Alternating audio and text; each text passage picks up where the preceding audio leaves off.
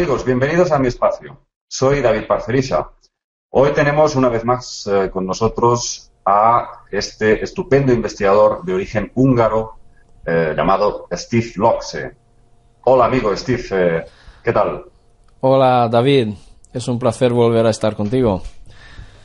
Hoy parece que nos traes un tema bastante impactante, bastante rompedor, podríamos decir, porque desde luego Steve nos va a hablar sobre eh, la polémica de los chemtrails o los chemtrails.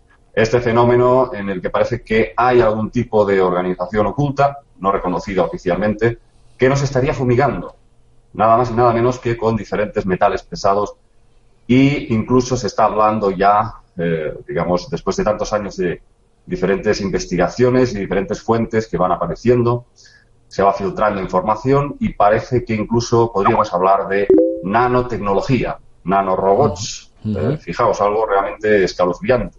Uh, microrobots que podrían llegar a introducirse dentro del cuerpo humano. En todo caso, parece que el fenómeno es real, que no obedece a ningún tipo de eh, explicación convencional. Y bueno, Steve, eh, me gustaría preguntarte precisamente, mm, antes de, mm, de, que nos sueltes tu, tu, teoría absolutamente rompedora, revolucionaria y que no había yo escuchado nunca, me gustaría que antes a nuestra audiencia eh, les contaras un poco eh, qué es para ti los chemtrails y hasta qué punto nos están fumigando, nos están perjudicando a nivel de salud. Vale, em, empezar desde aquí, es decir, em, está claro que los chemtrails existen y, y es una fumigación, pero como por ejemplo en todas las investigaciones que hagamos y en la gran mayoría existe una, una estrategia para llevar a cabo, como decir, y lo que ya nos habló David Icke de esto es eh, el, problema reacción-solución, igual que en el caso de, 11 eh, de 11S, eh, también ahora en París, la misma cosa, si estáis mirando o siguiendo estos pasos, veréis que siempre hay un motivo bien llevado a cabo para hacerlo.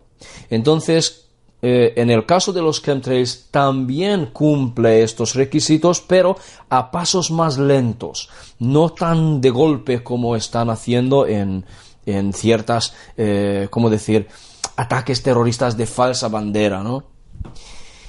Y claramente debemos eh, observar, debemos buscarlo cómo ocurre, cómo es todo esto. Y entonces ahora lo que pasa que Em, vamos a ver unos detalles, ¿ok? Vamos por pasos. Recordáis seguramente que mm, JL sacó una, un vídeo donde, donde él habla de 15 pruebas de la existencia de, los chemtrails. Fantástico, estoy de acuerdo con cada uno, la verdad, es, es un muy buen trabajo, le, le, tengo que felicitar. Y como siempre, eh, Sí, bueno, JL es un, es un, es un gran investigador. Riguroso y está muy al día, desde luego. Muy bien. Pero me gustaría añadir algunas cosas. Solo añadir, ¿vale? Y tengo aquí preparado eh, unas imágenes y si me permitís, voy a reducir un poco esta imagen de, la, de, los, de las cámaras. Que tenemos un chemtrail en esta imagen y también un contrail. El contrail significa cola de condensación, de allí viene con de condensación. Y realmente sí, es así, es corta. También eh, poneros una otra imagen, por ejemplo, esta de aquí, está bastante clara. Podríamos ampliarlo. Bastante claro que, es, una condensación. En pocos segundos desaparece, en cambio lo que consideramos además, además desaparece con la misma velocidad que avanza el avión, ¿sabes? O sea que la, longitud de la cola siempre es lo mismo, ¿vale? No se queda allí, fijaos. Bien, esto es una cosa, pero fíjate que yo mismo he tomado unas fotos em, hace casi un año, bueno, el verano pasado, en un viaje que hice yo a a Cádiz desde el tren. Aquí podéis observar, eh, no está muy claro porque está, está hecho con mi móvil, pero se ven, se ven las rayas, se nota bastante bien. Eh, pero el mismo día, en el mismo tren, he visto un otro avión que ahora lo comparto, está en esta imagen. Voy a aumentar un poco porque está aquí y voy a intentar, si no lo notáis de golpe, es aquí, ¿vale? Si se nota un puntito, es un avión. Resulta. Algunos dicen que, parece un ovni, ¿no? exactamente. Fíjate que fácil sería decir, mira, he grabado un ovni. Pues no, no vamos con tonterías, ¿vale? Entonces, es un avión. No es mm. porque mi cámara no ha, no ha, sido capaz de enfocar tan mm, perfectamente. Además, la ventana delante y estaba a una distancia, pero con los ojos libres se podía observar claramente que era un, avión y más o menos en la misma altura como estaban las otras que, he grabado. Pero observad, no hay ninguna raya, ni una. ¿Y eso por qué? Porque, fíjate, hay una teoría que explica, no es que sea teoría, que es así, es la altitud, amigos míos, la altitud que circula un avión, porque si circula demasiado bajo, ¿vale? El aire es suficiente caliente para que no se condense, ¿ok? A mil metros, dos mil metros, casi que no se condensa nada, ¿vale? Más alto si vas a veinte mil, treinta mil, pero estos son eh, aviones eh, que deben ir tan alto que sean eh, especiales o, o alguno tampoco dejan porque el aire es tan rarifiado que no hay nada a lo que condensarse. ¿Vale? Bueno, sí, hay, porque puedes volar, ¿no? Pero si se condensa algo es tan raro, tan rarifiado que casi que no lo, no lo ves, no lo notas. No es que sea tan gruesa y tan condensado como está, como, como se ve en los chemtrails, como decir, es muy, mucha cantidad. ¿Me explico? Entonces, eh, la altitud también influye y claramente es, la temperatura del aire. Pero esto es una parte, ¿vale? Esto ahora lo dejamos, ¿ok? Pero lo que dice, por ejemplo, JL, que estoy totalmente de acuerdo, que a veces podemos ver como pausas en esta raya que deja el avión. A ver, antiguamente porque últimamente ya no se ven estas pausas, pero yo mismo vi pausas de estas. Resulta que últimamente pueden haber aviones con tecnología más avanzada, pero antiguamente me parece, porque incluso he visto unas fotografías hechas dentro de algunos aviones, que, que habían barriles, ¿sabes?, de material puestos en orden enchufados, como decir, en un sistema de tuberías para ir sacando el material y pulverizándolo. Vale, eh, ¿esto cómo puede ser? Resulta que el sistema de pulverización puede coger aire cuando un barril, por ejemplo, se vacía y mientras pasa al otro barril, pues coge un trozo de aire y este aire entra en el sistema y entonces hace una pausa. A ver, ¿cómo lo sé? Porque yo he trabajado antiguamente en barniz, barnizar muebles y, ciertas cosas. Entonces, cuando mi máquina cogía aire porque el barril de donde chupaba la, laca se agotaba, cogía aire, entonces escupía y hacía, ¿sabes? Entonces me dejaba como si yo pulverizaba el barniz, me dejaba pausas vacías, como decir, sin pulverizar. Esto, es muy claro. Cuando el, avión eh, pasa por una zona de turbulencias, digamos, se crea una presión que hace que, desde luego, se, la sustancia que hay ahí dentro. Que se mueve, se mueve, ¿no? Entonces hace un, un yo qué sé, coge, no sé, burbujas o coge mm, eh, aire totalmente, porque, porque se, se, ¿cómo decir? Se inclinan los barriles o se inclina el avión o lo que sea. Y, eso explicaría esas, franjas de pausas en el exactamente, exactamente. que contaba eh, nuestro compañero. Exactamente. Ahora últimamente, ¿qué pasa? Que puede que monten un, no un barril, sí que monten una bañera o un, recipiente grande de, para cargar este material y luego pues no, no ¿cómo decir?, eh, no causa este tipo de, de eh, problema, como decir, no va de barril en barril, por ejemplo, sino que hay una, una cisterna, podríamos decir, entera, o de alguna manera, y entonces allí tarda hasta que se vacía, ¿no? Entonces pueden dejar... Sí. Claro. ¿Y qué sabemos sobre el análisis químico? ¿Cuál es Espera, dame un segundo. Allí voy, allí voy. La otra cosa que quiero decir es el tema de, de costo. Mira, muchas empresas producen em, residuos tóxicos, inflamables y, por ejemplo, disolventes de limpieza simplemente, que ya no sirven. Estos disolventes de limpieza en cierto modo se pueden reemplear en otras cosas, re, em, refinar, volver a refinarlo, pero hay mucha gente que no lo refina, sino simplemente lo tiran.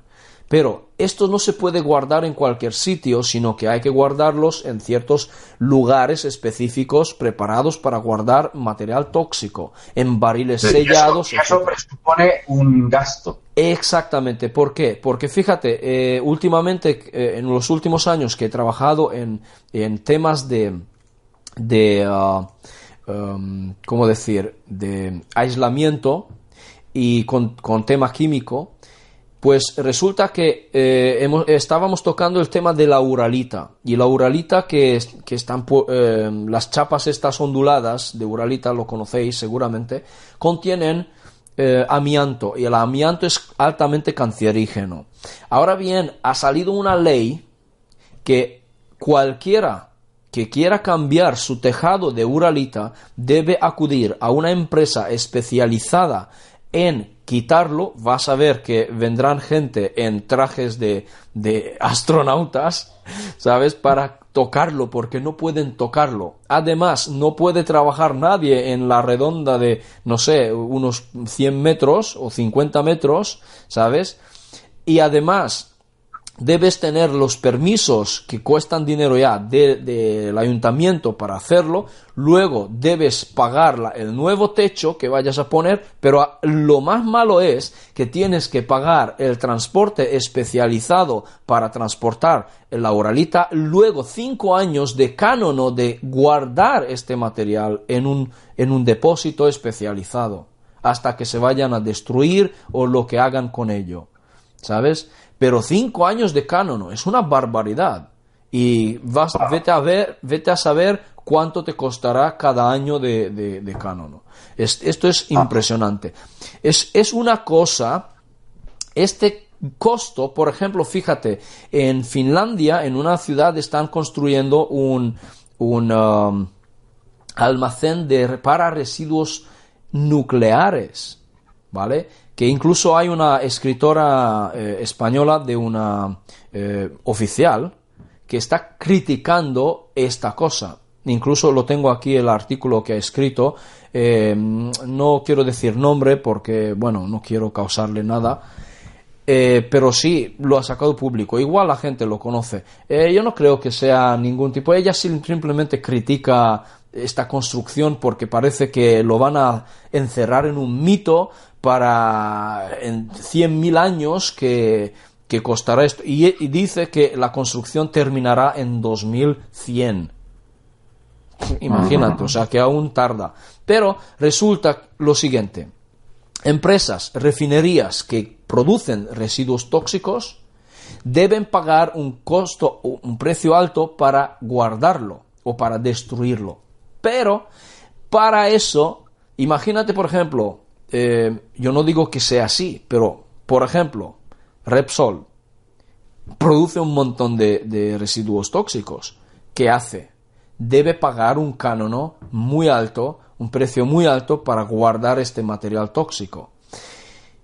No digo que sean ellos que pulverizan, pero quién sabe, pueden haber empresas que pagan a compañías aéreas particulares y lo que hacen es muy poco dinero y lo que hacen pulverizarlo por ahí porque no se ve.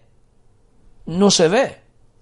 ¿Me explico? y porque, bueno, oficialmente, eh, como de alguna forma pues no se admite esta realidad, por Así mucho que haya manifestaciones en todo el mundo de personas que están exigiendo una liberación de información. Así es. Eh, pues bueno, ha sido ya mucho. Ah, aquí veo en pantalla por fin eh, los análisis jurídicos, que esto me parece muy, muy inquietante. Mira, mira lo que, mira lo que he encontrado.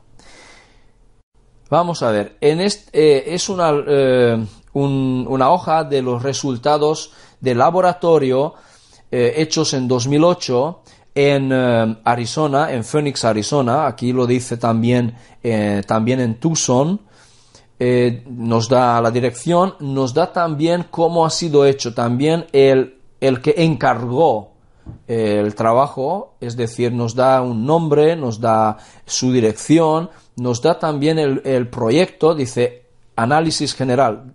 Permíteme un segundo que lo voy a aumentar. Eh, espero, demasiado. aquí nos dice incluso el,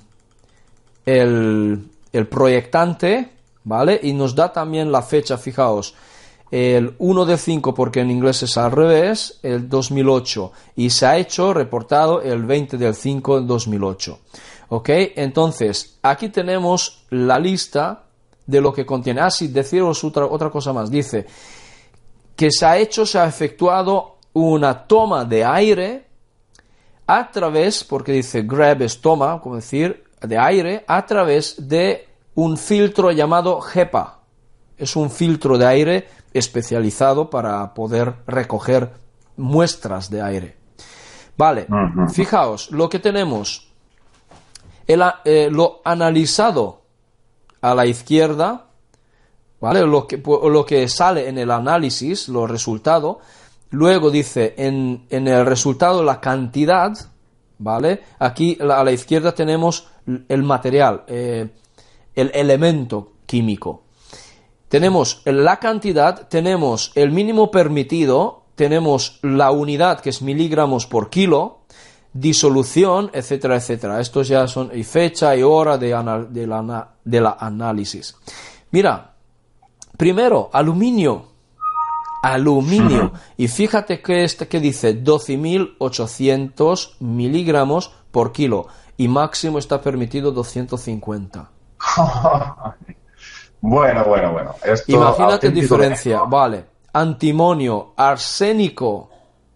Que arsénico no, eh, no pasa, pero había, estaba presente. Pero no pasa de lo permitido, está muy. Disimulado. Está bien, vale, disimulado. Pero bario, fíjate en bario. Fíjate, 556 miligramos por kilo y permitido es 1,25. Wow. Vale, eh, berilio, bor, o boro, no sé exactamente en castellano, oh. cadmio, calcio, fijaos en los números, ¿vale? Fíjate, mira, oh. calcio, porque dices calcio, vale, pero si hay mucho calcio tampoco es bueno. Fíjate, 40.400, máximo 250. Chrome, 28, y aquí mínimo ni siquiera hay, porque el chrome también es, es tóxico. Cobalt, bueno, cobalt, el cobre, mira, cobre, mucho cobre, 197. Eh, y recuerda, recuerda ahora lo que te digo es cobre. He dicho cobre, ¿vale? Luego hablamos del cobre.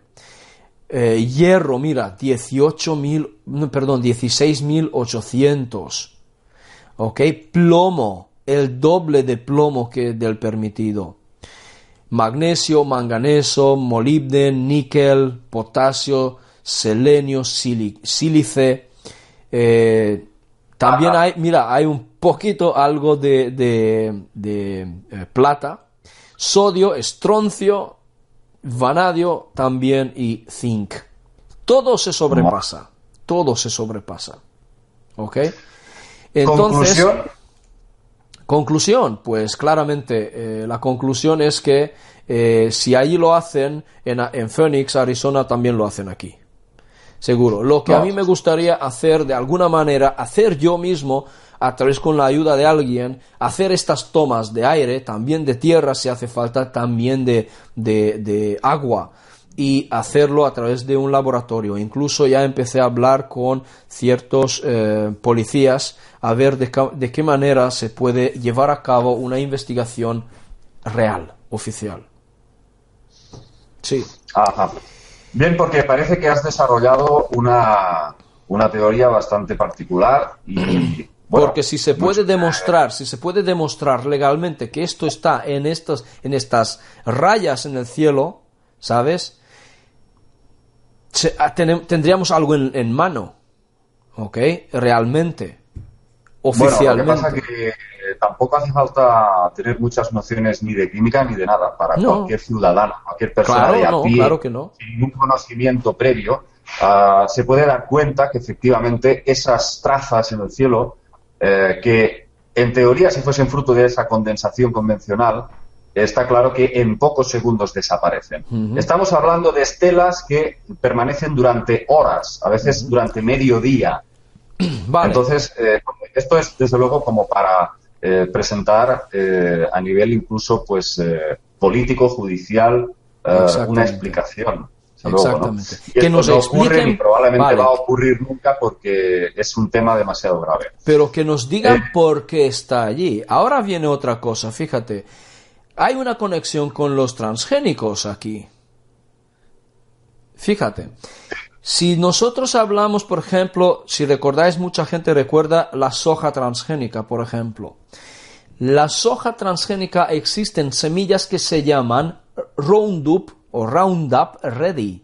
Ready, dice, preparado para Roundup. ¿Qué es Roundup? Roundup es una insecticida, eh, perdón, es una herbicida que, no, que es muy fuerte, pero no distingue entre las hierbas. Si tú echas soja normal, también mata la soja. ¿Vale? Pero la soja debéis saber que, que crece muy junto. No hay filas, como decir, como si fuera eh, el maíz que estamos plantando en filas, ¿no? Eh, la soja no está en filas, ¿ok? Está como un campo, como el trigo, está esparcido, ¿no? Bien, entonces, si tú echas Roundup y la soja no está preparado genéticamente para resistir el Roundup, se mata, se muere. Por lo tanto, aquí hay un link también con los transgénicos. Es decir, incluso aquí en, cerca, en la Senia, yo tengo un conocido que tiene finca y un, hace ya años eh, contó que un día ah, le aparece una persona en su finca le diciéndole, mira, usted tiene que comprar este producto para pulverizar encima de sus árboles. Pero ¿por qué viene usted a decirme que tengo que pulverizar yo? ¿Cómo? me dice, no, tiene que ser esto, no ¿por qué no puedo yo comprar otra cosa? Y entonces le explica que si usted no compra esto el año que viene perderá toda la cosecha. Y efectivamente el tío no se lo ha creído porque no se lo compró y efectivamente el año, el año próximo ha perdido el 80% más aproximadamente de, su cosecha. Ha sido tremendo, ha sido más... ¿Por qué? Porque realmente están tirando cosas que afectan las cosechas. Y si tú no echas encima algo que lo proteja, se echa a perder. O sea que, o sea que otro negocio, más otro negocio, y esto es una persona física que, que vive, que está aquí, que es un campesino, que no es ningún, eh, como decir, eh, que, tenga interés de inventárselo. ¿Sabes? Por supuesto. Es un poco lo que hemos dicho siempre, Steve. Eh, toda la, élite que, estructura este tipo de actividades no solamente tiene un objetivo, sino que operan intentando llegar a culminar varios objetivos. Eh, digamos lo que podemos llamar vulgarmente como matar, matar varios pájaros de un solo tiro. Sí. ¿Mm? y este es uno, el negocio también es importante, además de intoxicarnos a nosotros de alguna forma. Sí, este es, esto es otro aspecto para que nosotros, eh, si estamos intoxicados, nos producen enfermedades respiratorias, que, mira, fíjate, dices gripe A, gripe porcina, gripe no sé qué, Vamos, por favor, está producido por el aire. Todo esto está em, hecho, ¿sabes? Y luego echan las vacunas y fíjate una cosa, en Hungría mismo, por la misma causa, han vendido no sé cuántos millones de vacunas. pero gente que no tenía ningún tipo de, de síntomas han muerto después de, de, recibir la vacuna. Explícame esto. Bueno, claro, por supuesto. Esto, esto, es, esto es más claro que la leche. Bueno, vamos a ver. Eh, Mira. Otro de los objetivos que tendría los chemtrails, según tú. Ahora, uh, ahora voy. Es que me parece vale. increíble. Ahora lo que os voy a decir, agarraos bien. Pero tengo que decir que es una teoría mía, eh, sí. porque dándole vueltas, dándole vueltas, digo, ¿por qué? Porque por eso, porque la gente incluso te diría, venga, esto no es nada. Vale, te digo otra cosa más fuerte. Dándole vueltas al asunto, se me ocurre, y he creado una teoría para decir así, la verdad, no tengo pruebas, porque no puedo, no tengo, es la verdad, pero aún así, os lo voy a contar, ¿vale? Y cada uno mmm, que lo... ¿Cómo decir? Cada uno se lo cree o no se lo cree, cada uno... Haga, hagáis lo que queráis con ello, ¿vale? Yo lo suelto. Mira, vamos a recordar por un momento un poco la historia y algunas alguna, algunos detalles en concreto. No sé si recordáis que David Icke incluso hablaba ya hace años atrás, hablaba de unos reptilianos, porque es su tema más alto, ¿no? Reptilianos que se llaman los de sangre azul, los Blue Bloods en inglés. Blue, ¿Cómo? Blue Bloods. Blue Bloods, exacto, Blue Bloods. sangre eh, azul. blue, sang- eh, azul, bueno, es al revés en inglés, pero Blue Bloods, de sangre azul. ¿Qué quiere Sí. decir sangre azul? Verás, eh, seguramente que hay una raza, los que están al mando, los que están detrás de los gobiernos, los que están eh, por, mm, haciendo lo que hacen, toda esta desdicha, todas las guerras que están haciendo, bueno, la gran manipulación. Esta gente eh, resulta que tiene en su sangre un contenido de cobre, ¿recordáis lo que dije antes del cobre? Un contenido de cobre elevado y claramente que al respirar oxígeno, el oxígeno si entra en la sangre produce oxidación del cobre y el óxido de cobre es verdoso azulado. Así de simple. Y a- y ahí viene la sangre azul. Sí, pero puede que en su hábitat natural, en su planeta, no haya tanto oxígeno, haya menos cantidad de oxígeno, por lo tanto, a lo mejor ellos genéticamente no tendrían sangre azul, solamente tienen sangre azul gracias a, a su presencia en la Tierra. ¿Vale? Ajá. Vale, Sí. entonces, ahora fíjate, em, si ellos tienen, ellos respiran oxígeno, entonces se oxida su sangre, ¿qué puede producir la oxidación? Incluso nosotros decimos, vamos, tenemos que consumir más antioxidantes, como frutas de tal, yo que sé, que contienen antioxidan- antioxidantes. ¿Por qué? Porque la célula resiste más, la célula vive más, es más sana. Es decir, no envejeces. En, bueno, en cierto grado, ¿vale? No en cierto Vale. grado. Vale. Entonces ellos también podrían sufrir eh, cierto tipo de envejecimiento o deterioro de su organismo físico, tridimensional, si están respirando oxígeno. Entonces, para que ellos tengan mejor eh, estado físico, ¿qué tienen que hacer? O bajan bajo tierra, en cuevas que haya poco oxígeno y a lo mejor mm, un contenido más alto de nitrógeno, porque fíjate que incluso Dave- eh, Dan Winter menciona un tema de los reptiles que, so- que eran los dragones, que su fuego es posible porque están escupiendo nitrógeno líquido que prende fuego con el oxígeno, como decir, porque el oxígeno mantiene la combustión, lo sabemos todos. Entonces, es posible que esta gente necesite eh, nitrógeno en vez de oxígeno. Y vamos a ver, si nosotros miramos el análisis del aire normal, ya lo sabemos, esto lo aprendí yo en la escuela de, de- cuando era pequeño, tenía, no sé, ocho años. Fíjate, sabemos que el aire contiene unos más o menos 30% de oxígeno, unos 60 y pico por ciento de, nitrógeno y un, muy poco porcentaje de gases raros, ¿vale? De diferentes gases. Entonces, en realidad, esta gente no quiere oxígeno. Ahora, ahora piensa un poco. Mm chemtrails, menos oxígeno. ¿Cómo se llama eso, Steve? Se llama terraforma, ¿no? Terraformación, exactamente. Es decir, que están efectuando una terraformación para que la Tierra sea propicio, para que ellos puedan vivir en la superficie. Es decir, que, quieren, quieren viven en grutas, en cuevas, pero hay una cosa en esta tesis que me gustaría que nos especificaras un poquito más, con más detalle, porque a mí me surge una duda, una duda importante. Eh, se supone, se supone por varias fuentes, que tanto tú como yo conocemos, de que estos Anunnaki, en un momento dado de la historia, desaparecen del escenario público y... Pero yo, no, ah, yo perdón, para, perdón que te corte, yo no he dicho que sean los Anunnaki. Ah, yo no he dicho que sean ellos, nunca lo he dicho.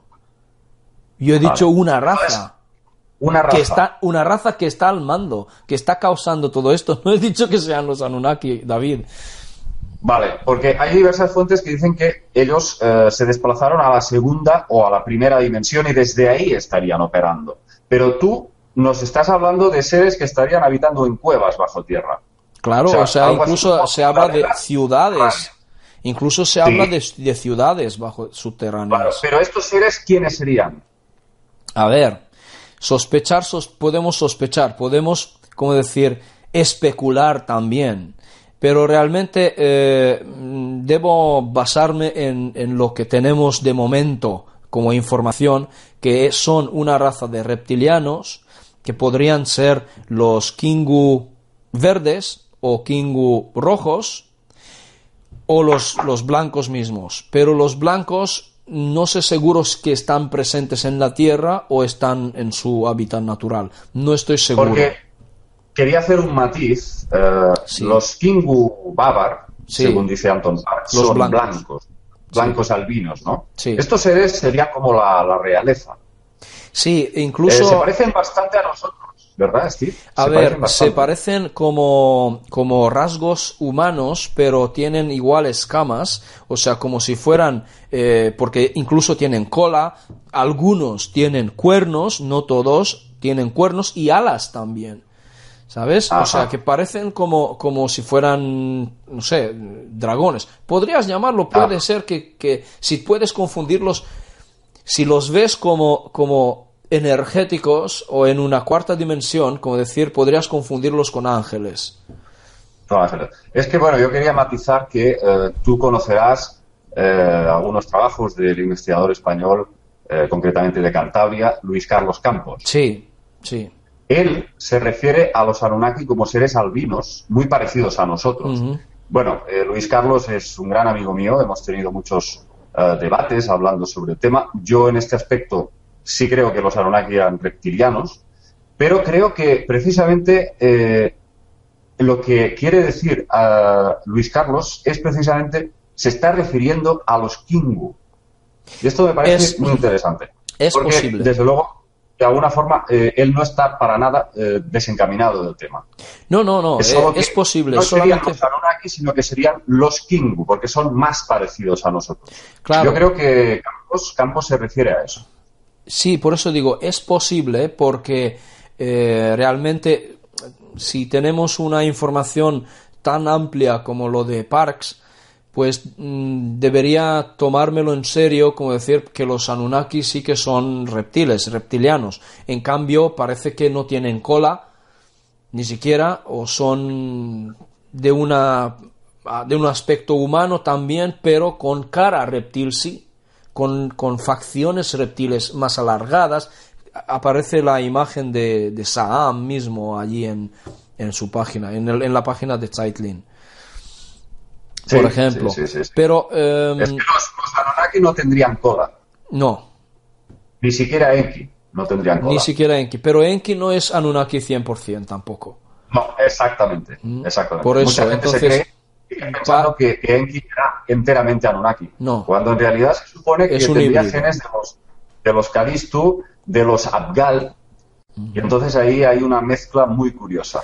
Porque dice que claramente eh, es An y, y Ninma que lo crearon, pero, re- pero aquí está la duda que incluso eh, Dan Winter eh, reconoce que dice que la madre eh, real de Enki era un- una querubina.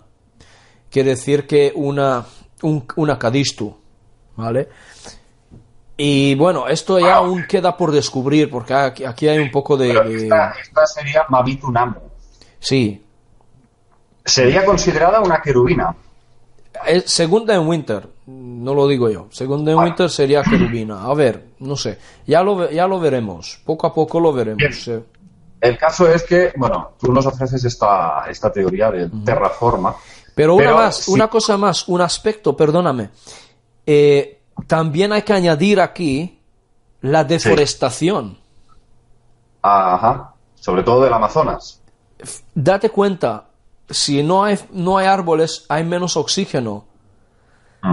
Claro, mucha gente se pregunta por qué los Illuminati se están cargando los pulmones de la Tierra. Ahí tenemos una posible respuesta. Hmm.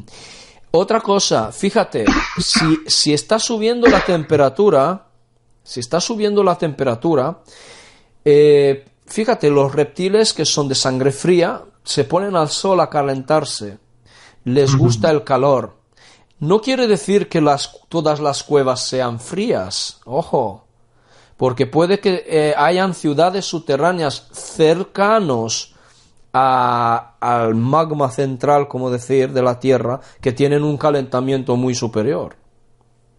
¿Sabes? Bueno, esto según, según las leyes de la física que conocemos. Claro, claro. nadie ha estado dentro de la Tierra para saber que esto sea así exactamente. claro, claro. Lo digo porque eh, Parks habla mucho sobre el Apsu. Supuestamente Ah, sí, una sí, de, entrada subterránea a un mundo completamente regido por unas leyes eh, Así diferentes. es. Y hay otra gente que habla, hay otra gente que habla de esto que está denominado como Agartha, si no me, no me equivoco. Agartha, exactamente. Que Vale. habría dos entradas, el polo norte y el polo sur. Sí, sí, exacto. Y entonces, ahí dentro, una vez entras dentro, se supone que la gravedad no te afectaría, eh, digamos, que, que te, que te arrastrara para abajo, sino que, por ejemplo, atraviesas por una de esas entradas y tú podrías caminar de alguna forma. Por, eh, por, claro. por debajo de nosotros, como decir. Sí, es difícil explicarlo, pero Si no, bueno, a- creo que se- eh, al revés. a- al revés. Al revés, exactamente. O sea, no estaría la gravedad enfocada para abajo, sino que lo estaría para arriba. Eso es algo Porque es, es, fuerza un- centrífuga. Bueno, tú entiendes mucho de física. Yo, desde luego, no entiendo muy bien qué clase de energías. eh, Claro. A ver, realmente, este- realmente hay dos fuerzas de, eh, por giro. Uno es la centrífuga, la otra es la centrípeta. Pero la centrípeta dicen que solamente existe o puede, puede exi- existir a nivel atómico. No necesariamente. Tendríamos que ver de qué manera, porque realmente se tendría que mirar otros aspectos como eh, gravedad causada por, por condiciones de agujero negro. Esto Nassim Haramein lo explica, que es, es la naturaleza de un protón, de los protones y neutrones en realidad. ¿Vale? Y luego, claro, está la polémica de un supuesto sol que Sí, el in- de la Tierra. interno, sí. Por eso digo que este supuesto sol interior, ¿qué podría ser? ¿Podría ser el magma? ¿O no? No sé. Pero hay calefacción, como decía entre comillas, calefacción allí dentro. ¿Sí? También eh, parece que has observado, me has comentado alguna vez, Steve, de que incluso el mundo lúdico, el mundo del ocio, parece que nos están queriendo acostumbrar a los reptilianos. Así es. Lo que quería añadir aquí, que fíjate que eh, últimamente aparecen películas de Hollywood cada vez más mostrando ciertos lagartos por ahí en la película, ciertos, por ejemplo, en la nueva saga de, de Spider-Man, en la primera parte, porque ya ahora ya están haciendo la tercera, pero hay dos. En la primera parte de la, de la última saga, la más nueva, como decir, hay un médico, bueno, médico, un científico que pierde su brazo y está haciendo algo para cambiar sus genes y resulta que al final él, todo el cuerpo se cambia a un lagarto. A un Y- lagarto, exacto. Sí, y entonces eh, aquella imagen que ya lo he contado la última vez cuando hablamos, he puesto la imagen también, es este que aparece en la película. Es decir, que es muy, muy parecido incluso a, eh, a un, una entidad. pon, pon la imagen, ponnos, ponnos la imagen Sí, vale, dame un segundo. para que la gente que no haya visto el otro vídeo lo pueda ver ahora. Vale, dame un segundo que lo tengo por aquí. Porque Eh, mm, saltaría directo. Mira. Vale.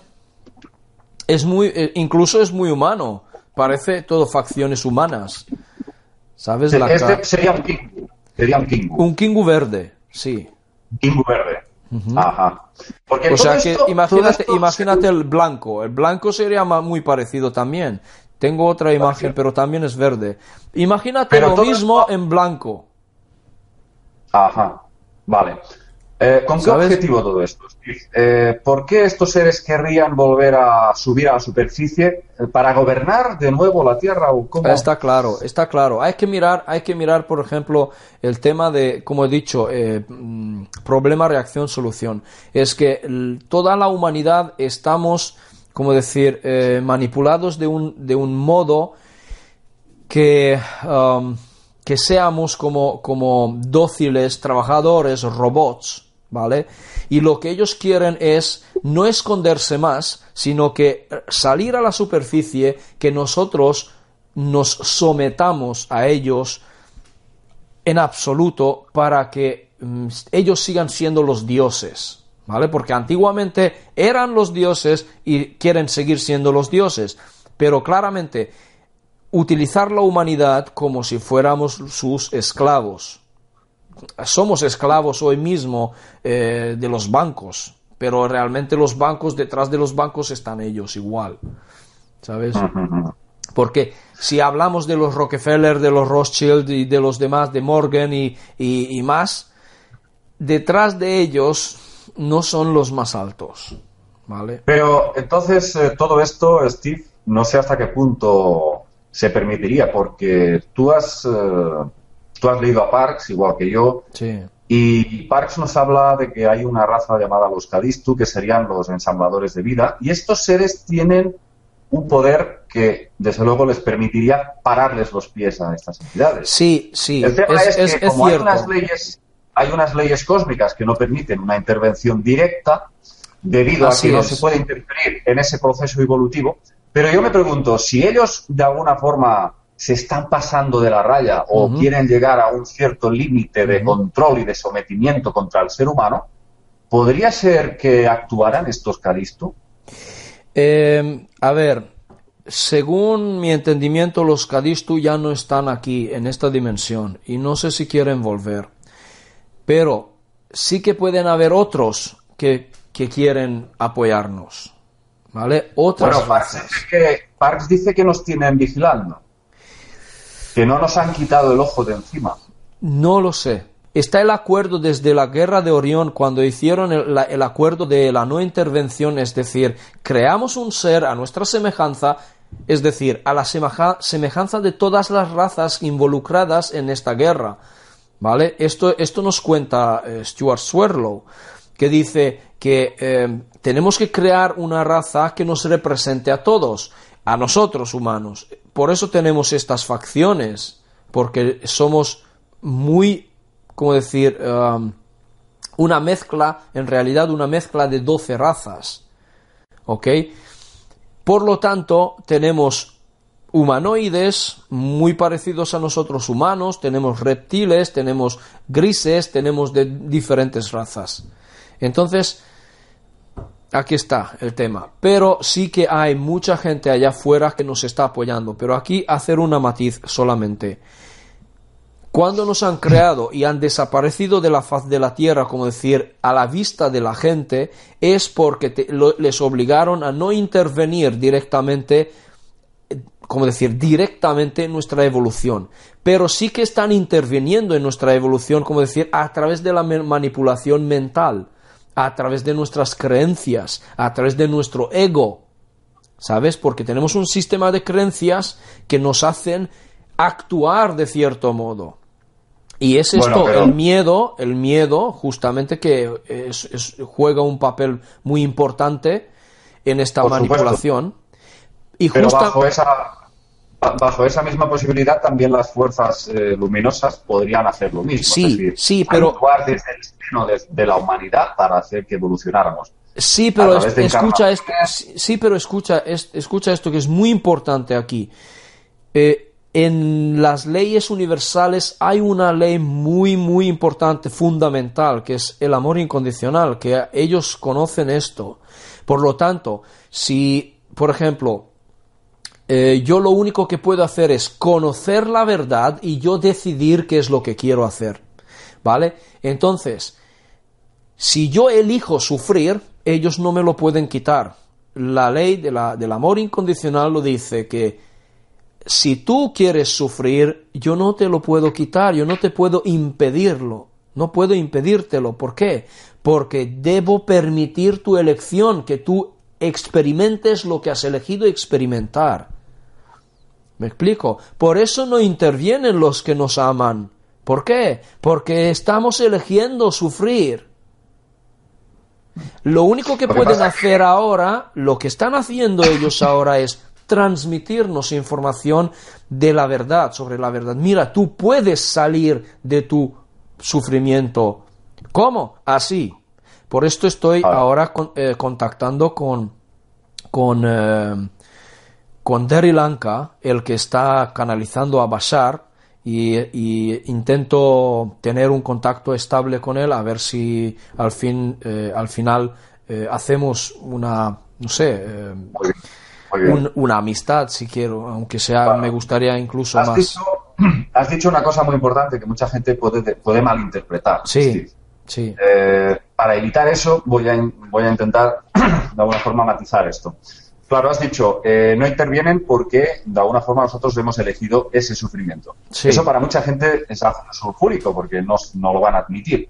El problema es que hay que decir también que a través de la biodescodificación podemos llegar a entender que una cosa es el consciente y otra cosa es el inconsciente. Así es. Entonces muchas veces decimos, bueno, ¿por qué me ha tocado vivir esto? Dios me ha castigado, ¿no? hacemos siempre una, una, queja eh, buscando fuera de nosotros mismos. Mira. El culpable es este, el culpable es este. Sí. Yo soy la víctima. Pero como no conocemos la eh, naturaleza más profunda de nuestro ser, eh, pues claro, lógicamente no conocemos cuáles son los mecanismos de nuestro inconsciente que nos ha conducido a esa situación, a vivir esa situación dolorosa. Exactamente. Fíjate, te lo pongo más, más simple. Mira, más simple. Un vendedor, un vendedor que hace, un buen vendedor de algún producto, da igual. Si va a tu casa para venderte algo, ¿qué hace? Te produce a ti la sensación de la necesidad que compres su producto. ¿Qué está haciendo? Manipulándote. Y tú crearte en ti una creencia que necesitas su producto y lo compras. Es decir, eliges. ¿Cómo eliges? Desde el subconsciente, inconscientemente. Dices, nosotros no elegimos sufrir. Sí, Señor, elegimos sufrir. ¿Cómo? Inconscientemente, estando manipulados así elegimos sufrir. Y no lo sabemos. Como, perdemos la, la, la, noción de cómo hemos llegado hasta ahí, Eso. nos encontramos de mierda hasta aquí, entonces es cuando decimos, oh Dios mío, qué desgraciado soy, ¿por qué me ha pasado esto? Mentalidad de victimismo. Cuáles han, sido esos mecanismos, por supuesto. Y eso es algo que la gente debería empezar a, digamos, plantearse esa, este es, eh, si me permites, esto es el propósito de la física de la creación, de lo que, de lo que trata mi curso. Esto es exactamente. Y si me permites con esta ocasión, ya que lo he mencionado, eh, simplemente decir, eh, decirle a la gente que estoy organizando varios talleres en diferentes puntos del mundo ya, que hay ya están preparados, por ejemplo, en, en Canarias, los que vivís cerca de Canarias, eh, el 7, 8 del mes que viene, febrero, tenemos un taller preparado. Eh, podéis contactar conmigo o, si no, eh, directamente con la organizadora en Canarias, en Las Palmas. Y también eh, está preparado ya para México y esto será el 14-15 de marzo y ya, ya están ocurriendo las registraciones y las reservas porque sí esto me gustaría decir que si os gustaría participar eh, tendríais que empezar a reservar ya porque tenemos límites eh, plazas limitadas entonces Ah. um, entonces estaría bien uh, cogerlo cuanto antes no, no te no te despiertas que ya no puedes entrar porque Claro. ya, ya no Pues, eh, cabemos. bueno, hay una todos- sala, hay una sala con plazas limitadas que hemos alquilado y, y no, no entran más de tanto. Vale, ¿sabes? Entonces- vale. Bueno, yo creo que aquellos interesados tendrán en cuenta esta, esta, este detalle. Pues nada, eh, dejamos aquí algunos, eh, algunas direcciones abiertas eh, Sí. para contactar contigo. Y bueno, nuevamente te agradezco muchísimo, Steve, esta nueva charla, esta nueva entrevista, que sin duda siempre consigues arrojarnos un poco más de información. Espero que sí. Es lo que intento. claro que Por sí. lo menos estamos intento. todos en el estamos todos en el mismo barco. Me gusta mucho Sí. esa frase. sí, no, es verdad, Entonces, es verdad. Claro, cada uno aportando su, su particular eh, visión y utilizando sus herramientas eh, como buenamente puede. ¿eh? Pues bien. Steve, vamos a intentar en el futuro seguir con más charlas porque desde luego es interesantísimo y a la audiencia le encanta cada una de tus aportaciones. Muy bien. Pues nada, te agradezco muchísimo eh, y a vosotros, amigos, pues nada, eh, quedamos para otro videoprograma. ok, nos gracias vemos. a ti también. Un saludo, un fuerte abrazo a todos. Adiós, adiós.